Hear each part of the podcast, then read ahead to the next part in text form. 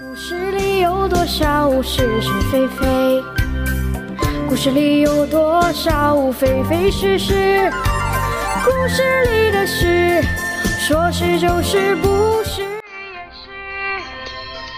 故事里的事，侍卫官杂记也不是。作者宋乔，说是就是姚事了播讲。故事里的事，说不是就不是，是也不是。早上还不到八点钟，城里就摇电话来，说是夫人已经回到了曾家岩官邸，正在大发脾气。老杨接了电话后，气急败坏地跑进去向先生报告，哪知道他一推开房门，陈小姐正坐在先生怀里，而先生又拉住她一只手，在她自己掌心上打拍子。口中轻轻地哼着毛毛雨的调子，看见老杨冲进来，陈小姐吓了一跳。混蛋，连房门都不敲就跑进来！先生大发脾气。老杨愣住了，笔直的站在那儿，一句话也不敢说。姐姐，什么事？报告先生，夫人今天早上已经回到曾家阳官邸。混蛋，为什么不早说？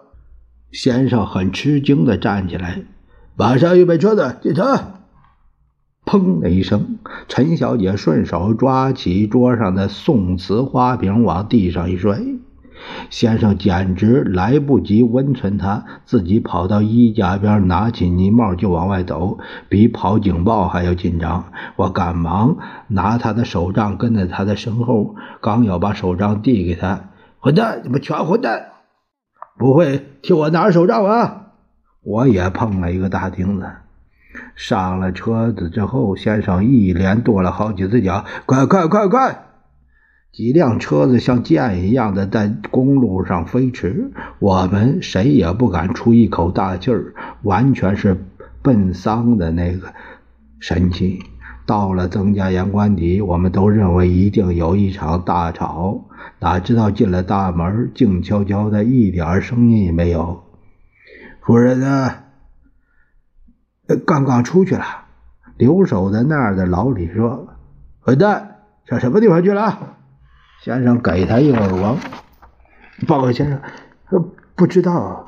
先生大踏步走进办公室，一看什么东西全都打得稀烂，连窗围都剪得像破布条。他皱起眉，把侍卫长叫进来，看侍卫长的脸色。也是十分害怕的样子。李大师，呃，马上带几个人出去看看夫人究竟去了什么地方！快快快快快！先生不停的挥着手，侍卫长连声应是，连忙转过身来就往外跑。他跳进车子后，向老杨和我招手，我们赶紧跳上车去。李员官，你。侍卫长吩咐司机：“我们车子刚刚出了曾家岩的路口，迎面来了夫人的坐车。只看见小张一个人坐在前座，他瞥见侍卫长后，马上跳下来，报告侍卫长，夫人走了，坐坐飞机去美国了。”先生听见夫人已经动身上美国去的消息后，反而镇静下来了。他拿起办公桌上电话机的听筒，马上叫林园官邸找陈小姐说话。在这种局面下，我们当然是趁机溜出来了。老杨把小张找到我们屋里，打听夫人怎么发现陈小姐这帮事儿呢？原来侍卫长昨天刚刚从黄山小学把陈小姐接走，夫人龚二小姐就散步到了那里。他们把那位校长找出来，严词盘问了好久，最后威胁要枪毙他。校长吓得什么似的，当然也只好和盘说出来了。夫人当时气得几乎晕过去了。二小姐又叫人把陈小姐的卧室打开，她进去。捣毁了屋子里边的一切东西。夫人本来立刻就要过江，二小姐劝了半天，把她劝住了，说是捉奸要应该捉双，一直憋到晚上。夫人打电话到曾家岩找先生，听说已经出城了，以为他一定会黄山。哪知等到深夜还不见先生的影子，夫人又要下山，可是因为浓雾，早已没有轮渡过江。今天一清早到了曾家安官邸盘问老李，他们不得要领，顺手就摔坏了好些东西。后来打了一个电话给美国空军，要了一架专机。起先小张还以为到成都或者是昆明，到了机场之上才知道是往昆明印度转飞美国。跟着他去的是二小姐和他大养狗，还有夫人的贴身娘姨王妈。小张一口气说出了整个过程后，大家才弄清楚究竟是怎么回事夫人怎么会一心到黄山小学藏着陈小姐呢？我问。哎呀，若要人不知，除非己莫为。陈小姐的事儿早就传遍了重庆，宫二小姐有那么多眼线，当然早就知道风声了。要不然的话，为什么要陪着夫人上黄山呢？小张摇着脑袋。先生早已防到搜山这一招，所以叫侍卫长把陈小姐弄到梨园。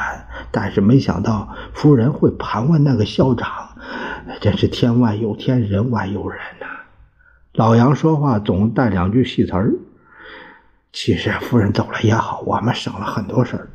再说客厅的三五盘香烟也不会有人数，只剩几支了。老杨永远不会忘记他在客厅里拿了一支香烟被夫人发现的事儿。也许那小姐比夫人还要精明，还要小气。